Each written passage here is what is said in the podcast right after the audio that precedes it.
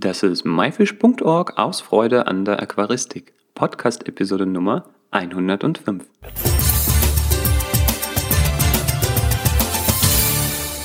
Hallo, mein Name ist Juris Jutjajews und herzlich willkommen bei einer weiteren Podcast-Episode.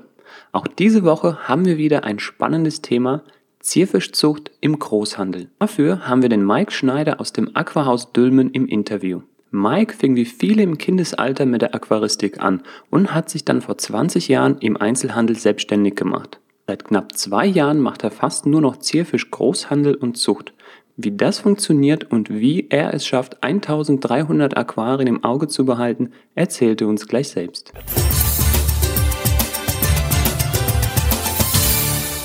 Hallo Mike, wie geht's dir? Ja, hallo, Jus. Mir geht's gut. Schön. Danke. Ja, Mike, das Thema der heutigen Episode ist ja Fischzucht im Großhandel und wie funktioniert das? Ja, bei uns, äh, der Großhandel teilt sich eigentlich auf.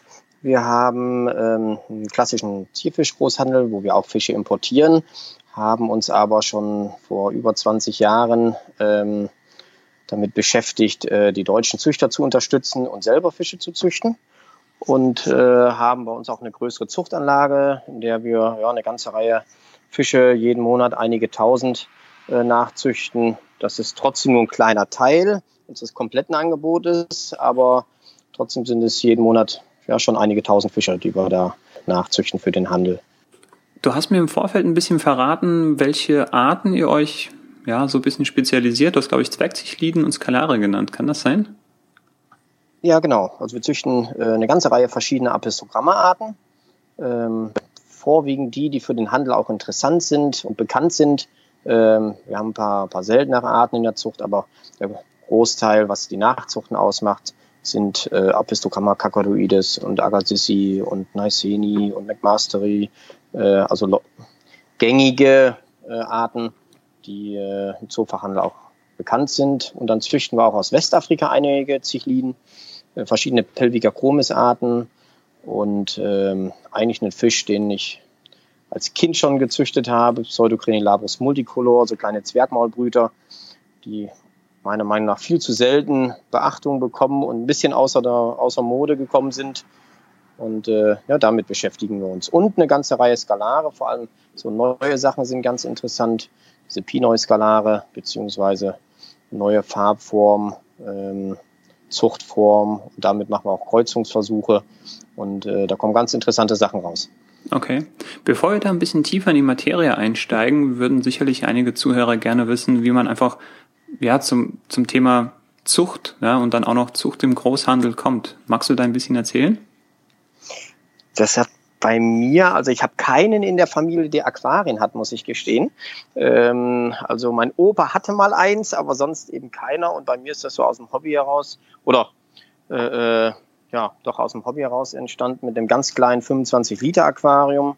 Und damit habe ich dann angefangen und äh, ganz schnell auch so Zufallsnachzuchten gehabt. Und dann kam das zweite Aquarium dazu und noch ein paar Schalen und das dritte und vierte und fünfte Aquarium.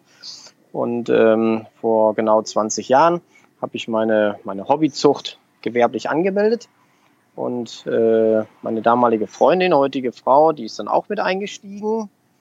Und so ist das langsam gewachsen. Wir haben also hier das Aquahaus 1 dann vor vielen Jahren schon gebaut ähm, und einen reinen Einzelhandel gehabt und haben vor knapp drei Jahren ähm, in der Nachbarschaft äh, ein, eine Immobilie übernommen, die eigentlich das gleiche gemacht haben wie wir. Und dort haben wir den Großhandel stark ausgebaut und halt eine große Zuchtanlage.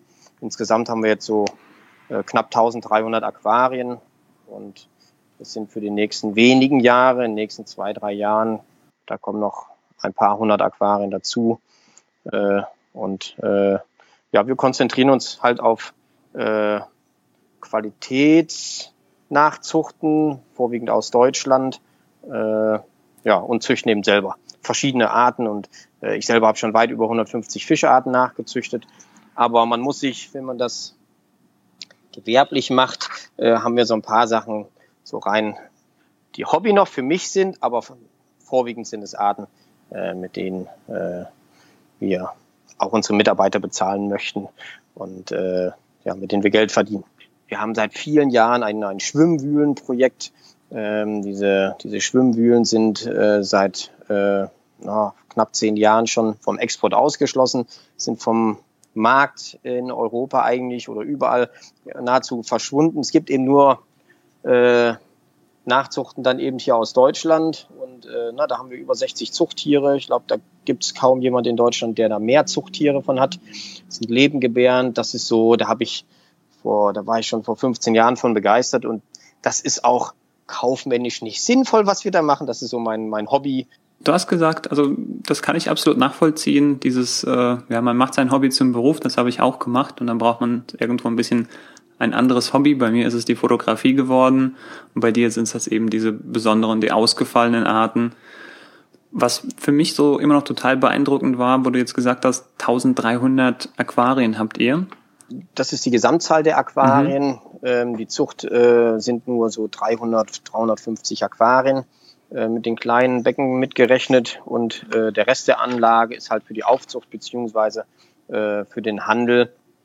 Aber wir arbeiten selbst ja. das, das ist so eine riesige Menge. Ähm, wie behält man da die Übersicht? Also gibt es da ein spezielles System, nach dem ihr arbeitet, wo ihr sagt, okay, ähm, man, die Fische müssen ja alle gefüttert werden, da müssen Wasserwechsel gemacht werden, da muss das gemacht werden, das gemacht werden. Wie, wie behält man da die Übersicht? Also der Teilwasserwechsel ist in der Tat äh, sehr, sehr personalaufwendig, wenn man den nicht automatisiert. Wir haben äh, einen Teil, was wir in den letzten Jahren neu gebaut haben, immer direkt Vollauto oder ja, ziemlich vollautomatisiert. Das heißt, man äh, dreht eigentlich nur noch den Wasserhahn auf und stellt äh, eine Literzahl ein, 1800 Liter, und dann laufen 1800 Liter äh, durch kleine Schläuche in die in ganze Aquarienwände. Wir haben zum Beispiel eine Wand mit 108 Becken, ähm, die ist dreifach aufgeteilt, dann lauf, läuft der Teilwasserwechsel vollautomatisch. Wenn diese 1800 Liter durch sind, dann schließt das Magnetventil automatisch, sodass wir uns mit dem, also wir haben in den Aquarien Überläufe, sodass wir mit dem Teilwasserwechsel ähm, wenig, äh, wenig Arbeit haben. Mhm. Die Fütterung sieht dann schon ganz anders aus. Also wenn einer bei uns alle Zierfische füttern wollte, ist er dann mit acht Stunden beschäftigt. Das haben wir natürlich nicht auf einen Mitarbeiter, ähm, sondern dadurch, dass wir eine kleine räumliche Trennung haben, es sind nur 400 Meter, das Aquahaus 1 entfernt vom Aquahaus 2. Ähm, und ähm, ja, in der Zucht muss man eben ganz anders und auch häufiger und auch mit anderem Futter füttern ähm, als in der, in der Hälterung. Und bei den Importfischen sieht es dann auch wieder so aus. Magst du vielleicht am, am Beispiel von einem Fisch ähm, mal so, so beschreiben, wie das dann abläuft?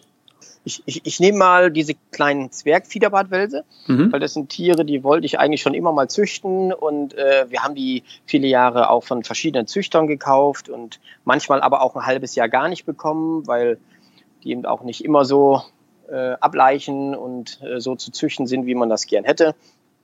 Und die Zuchttiere haben wir schon eine ganze Reihe und äh, eine ganze Zeit. Ähm, ich denke, oh, die haben wir schon über zwei Jahre. Und ähm, okay. haben eigentlich erst vor drei Monaten angefangen, diese Tiere zu züchten oder uns mal intensiver damit zu beschäftigen. Und das ist eigentlich äh, äh super einfach. Dann gib uns eine super einfache Anleitung. Vielleicht, vielleicht probiert das einer auch mal aus. Ja, also ähm, wir haben ein relativ kleines Aquarium äh, mit, mit 100 Liter haben dort sieben Zuchttiere drin, also eine kleine Gruppe von diesen äh, Synodontis lucipinnis. Früher hießen die Synodontis petricola dwarf, also klein, kleine mhm. Weißsaum-Fiederbartwälse. Und ähm, Verhältnis Männchen, Weibchen? Äh, drei zu vier oder vier zu drei, wir wissen es nicht. Manchmal sieht so ein Männchen, glaube ich, äh, äh, so dick aus wie ein Weibchen, ist aber ein Mann. Okay. Ähm, und ähm, das Aquarium ist ähm, relativ leer, sind nur zwei Blumenschalen, größere aus äh, Ton drin.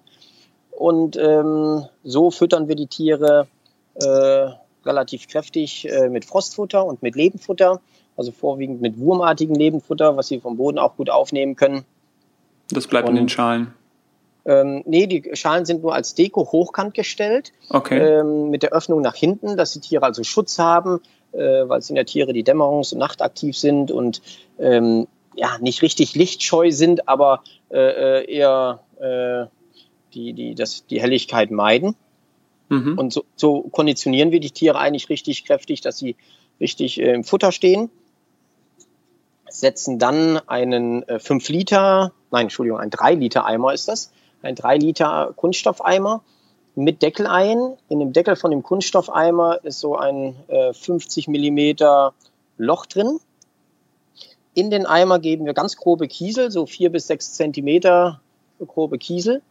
Ähm, versenken den, machen den Deckel unter Wasser drauf, dass keine Luftblase drin ist und stellen eine Blumenschale kopfüber über diesen Eimer. Ähm, und zum Leichen gehen dann die Wälse unter die Blumenschale durch das Loch in den Eimer rein. Das sind äh, Freileicher, die äh, leichen dann in dem Eimer über dem groben Kies. Das sind ganz starke Laichräuber, also die finden, wenn sie drankommen, jedes einzelne Ei. Gerade wenn man die so in der Gruppe hält. Und äh, nach zwei, spätestens nach drei Tagen nehmen wir ähm, den Eimer raus, nehmen vorsichtig die Kieselsteine raus und äh, dann sieht man ähm, die ersten ganz wenigen Larven und halt äh, äh, eine ganze, einen ganzen Teil Eier. Äh, viele Eier sind davon auch verpilzt, manchmal über 50 Prozent und ähm, bringen die dann künstlich zum Schlupf, äh, geben dort zwei Ehrenzäpfchen dazu zur, zur Wasser, in Anführungszeichen, Desinfektion, äh, dass sich kein, der, der sich kein Laichpilz äh, ausbreiten kann. Und ja, ein, zwei Tage später sieht man dann in dem Eimer, wir hatten schon 200 Larven schwimmen. Also, genau, ich wollte gerade fragen, wie viele Larven hat man dann eben von so einer Zuchtgruppe dann? Mm, also die Dauer des Eimers ist eigentlich fast egal. Wir haben nie über, noch nie über 200 gehabt. Also man kann in drei Wochen schwimmen, äh, stehen lassen. Die Larven schwimmen dann irgendwann auf und werden dann als wirklich Larven die sind also äh, kleiner als eine Guppi, als ein frisch geschlüpfter Guppi. Ähm, auch mit einem relativ kleinen Dottersack. Ähm, die, äh, die schwimmen dann auf und werden dann von den Eltern wieder gefressen.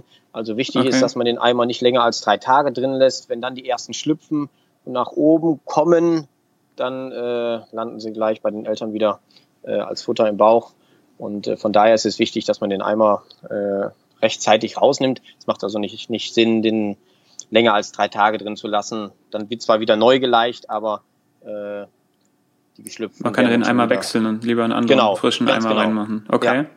Wir wechseln die nicht, ähm, einfach indem wir den, wir nehmen den Eimer raus, dann konditionieren wir die Zuchttiere wieder und ähm, wir haben auch schon mal keine Eier gehabt. Dann machen wir im nächsten Anlauf, aber schon zwei, drei Tage später, einen ganz großen Teilwasserwechsel.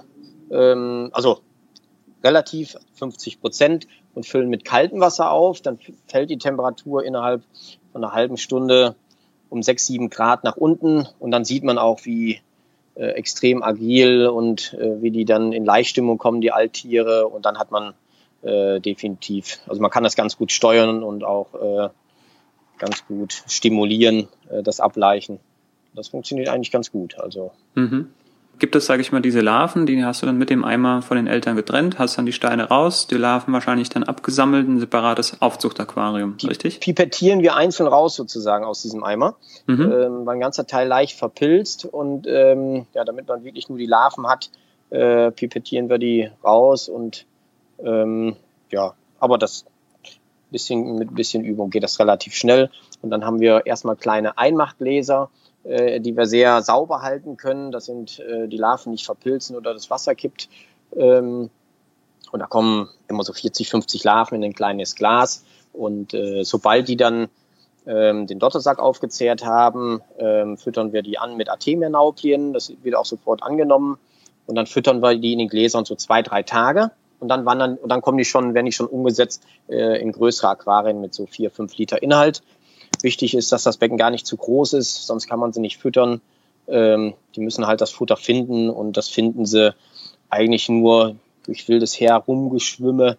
Ähm, und äh, ich denke, dass dieser Geruchssinn kaum, äh, kaum ausgebildet ist. Und die sind halt so klein, dass die auch in dem kleinen Becken, ich glaube, die sind 25 mal 12 von der Grundfläche äh, bis dann 50 Larven mal alles abgegrast haben, sozusagen. Äh, das, das ist also von der Größe so, dass wir dann so drei Wochen ungefähr die Tiere da drin lassen, bevor, bis sie dann wieder ins nächstgrößere Aquarium kommen. Da setzen wir dann auch meist schon zwei oder drei Becken zusammen, dass wir in einem Becken so 100, 100 120 äh, Tiere haben und dort wachsen die dann ab bis zur Verkaufsgröße.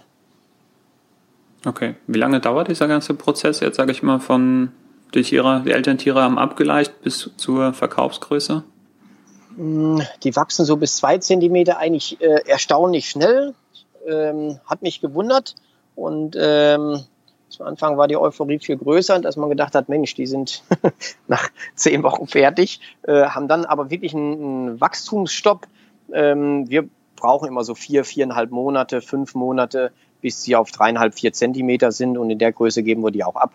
Da sind die super stabil, da sind die, äh, haben die ihre Jungfisch-Jugendfärbung sozusagen äh, schon und dann sehen die ganz toll aus, haben dann ganz breite äh, weiße Flossensäume und äh, ja, da kann man sie dann auch mit, äh, könnte man sie im Gesellschaftsbecken auch ver vergesellschaften in der Größe schon.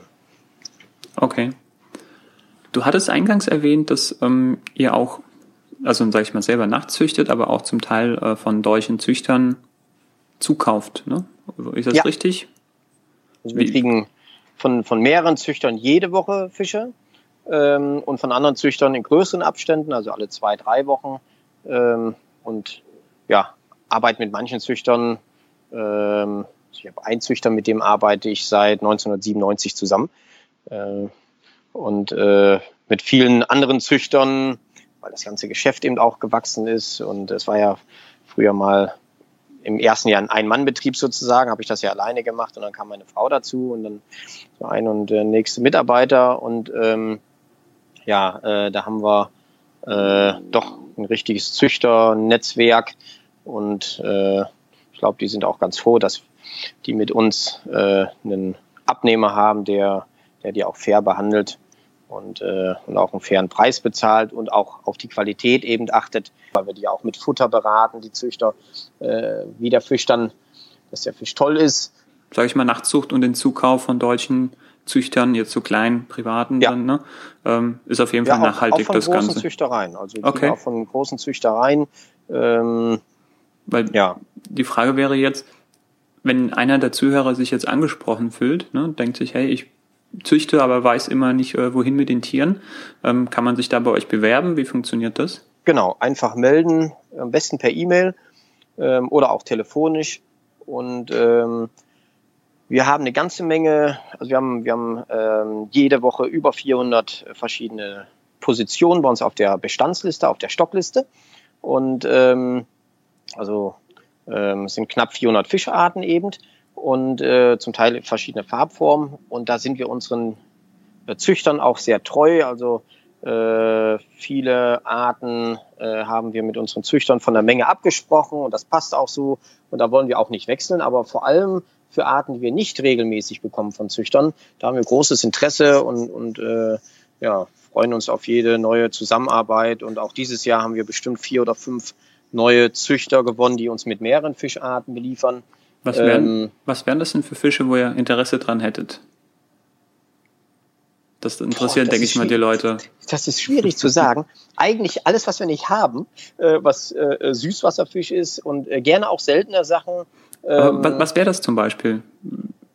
Ach, wir suchen, ähm, wir suchen für L-Welse eigentlich und für seltenere Panzerwelsarten äh, Züchter, vor allem die eine gewisse Regelmäßigkeit haben. Ich kenne das, äh, also es ist ja alles bei uns oder bei mir aus einer Zierfischzucht äh, hobbymäßig heraus entstanden und manchmal beißt man sich wirklich die Zähne aus und es klappt einfach nicht. Man kann das eben auch nicht erzwingen. Da kann man noch so das Biotop und die Wasserwerte und die Bedingungen äh, nachahmen. Manchmal funktioniert es eben nicht. Und, ähm, aber generell suchen wir eben äh, Züchter ähm, im Elwels-Bereich. Aber ähm, ach, wir, wir suchen auch Züchter von äh, Apistogramma-Arten, die wir nicht züchten. Also man kann, wir können nicht alles selber machen.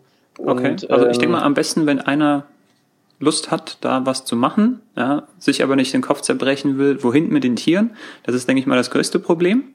Ja. Kann man vielleicht im Vorfeld mit euch Kontakt aufnehmen und dann erfahren, welche Tiere dann, sage ich mal, gewünscht wären. Ähm, was wäre so eine Abnahmemenge, wo ihr sagt, hier, das ist für euch interessant? Das ist ganz, ganz von der Art abhängig. Also ich suche auch immer mal Großzichliden aus Mittelamerika. In Mittelamerika gibt es eben keine Zierfischexporteure. Ähm, die Arten, die aus Asien kommen, die also die Asiaten aus Mittelamerika sich irgendwann mal angeeignet haben, die sind von der, von der Körperform und auch insgesamt nicht das, was wir gerne verkaufen möchten. Da weiß ich, dass es in Deutschland eine ganze Reihe Leute gibt, die süd- und amerikanische, äh, äh südamerikanische und mittelamerikanische große und mittelgroße Zichliden äh, züchten. Da kaufen wir auch keine Unmengen, muss man sagen, zwischen 50 und 100 Tiere. Ähm, wir suchen aber auch noch Garnelenzüchter, äh, die uns jede Woche 500 Garnelen bringen. Oder ähm, ich suche auch noch Züchter von Zebra-Apfelschnecken zum Beispiel oder von anderen Wirbellosen. Also da, das ist stark von der, von der Menge abhängig. Ähm, von manchen selteneren Sachen äh, gibt, es, gibt es eben auch nicht äh, äh Unmengen an Abnehmer, äh, gerade von den Sachen, die dann auch deutlich über 15, 20 Zentimeter werden. Ähm, was mir zu dem Thema noch an, äh, einfällt, sind die Maifisch-Zuchtprojekte. Äh, ja, da wurden schon sehr interessante Sachen in der Vergangenheit nachgezogen.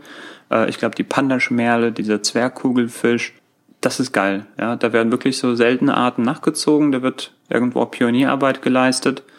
Und ja, das unterstützen wir ja auch. Also einmal bin ich Mitglied im, im Zentralverband Zoologischer Fachbetriebe ähm, und natürlich auch Unterstützer von MyFish. Also wir haben zum Beispiel ähm, auch unterstützt von dem Hypancistus-Projekt L400.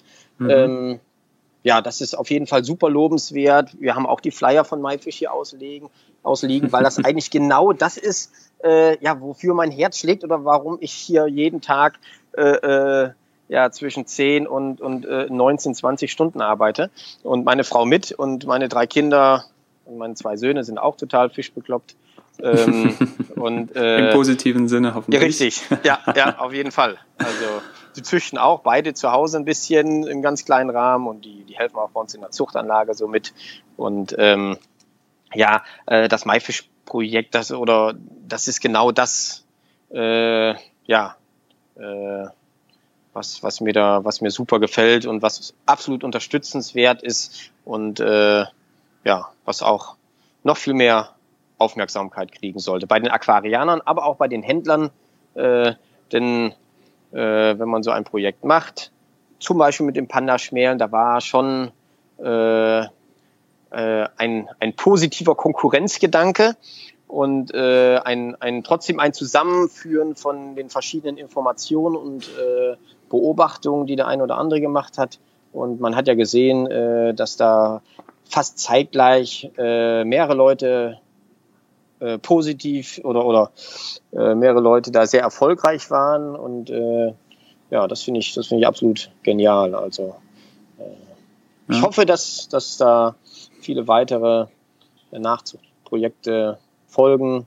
Und ja. ich möchte auch in dem Moment mal aufrufen, Mensch, Leute, schreibt MyFish an, der Matthias Wiesensee ist da sehr aktiv und verbringt da sehr, sehr viel Zeit mit, macht dort, veröffentlicht eure eigenen Zuchtprojekte oder irgendwelche Tipps oder Züchterkniffe und äh, ja, das ist schon, schon ein super Ding. Vielen Dank für den Aufruf und auch für die ganzen lobenden Worte. Also das ist sehr schön von dir zu hören. Mike, vielen Dank für das spannende Interview. Wir haben ja, eine Menge gelernt. Ich freue mich, ich danke auch. Bin sehr beeindruckt. Folgend auf den Aufruf, wer halt möchte, ne, dann auch mit solchen Nachtzuchten da mitzuhelfen. Wo kann man euch erreichen? Vielleicht eine Internetseite, Facebook-Seite? Am besten über Facebook. Ähm, das sehe ich sofort angezeigt, auch auf dem Handy. Das heißt, das kann ich morgens, mittags, abends sofort lesen. Und äh, zwar unter www.facebook.com slash aquahaus oder einfach Aquahaus suchen und dann wird man uns schon finden. Da sind auch natürlich ein paar Fotos drauf und bei uns aus der Zucht natürlich auch ein paar Videos, auch von den Schwimmwühlen und äh, von Jungfischen und von unseren neuen Skalarzuchtformen, auch, auch so Events. Wir haben regelmäßig Events bei uns hier, Vorträge. Äh, bisher waren die immer, und das wird auch so bleiben, äh, kostenlos. Also da findet man so auf Facebook sind wir eigentlich ganz aktuell und schnell. Vielen Dank. Ja, ich danke auch. Und dann ja, bis demnächst vielleicht. Mal. Ja, hören uns bestimmt bald wieder. Mach's gut. Jo. Ciao, ciao. Jo, tschüss.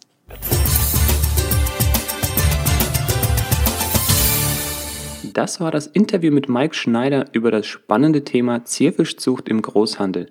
Den Link zur Facebook-Seite sowie einige wirklich beeindruckende Bilder findest du in den Show Notes. Gehe dazu auf www.my-fish.org-episode 105. Episode als Wort und die Ziffern 105. Welche Zierfische konntest du bereits nachzüchten? Schreib es uns in die Kommentare. Wir sind gespannt auf deine Antwort. Nächste Woche widmen wir uns dem Thema Aquaristik auf YouTube. Hierfür konnten wir Tobias Buchheit von Tobis Aquaristik-Exzesse interviewen und haben eine spannende Episode für dich bereit. Das war myfish.org aus Freude an der Aquaristik. Tschüss und bis zum nächsten Mal, dein Joris.